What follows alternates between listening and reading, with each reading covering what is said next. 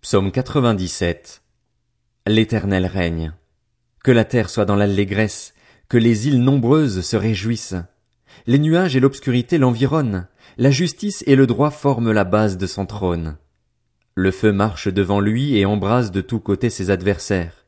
Ses éclairs illuminent le monde. La terre le voit et tremble.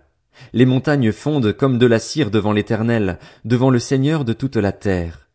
Le ciel proclame sa justice, et tous les peuples voient sa gloire.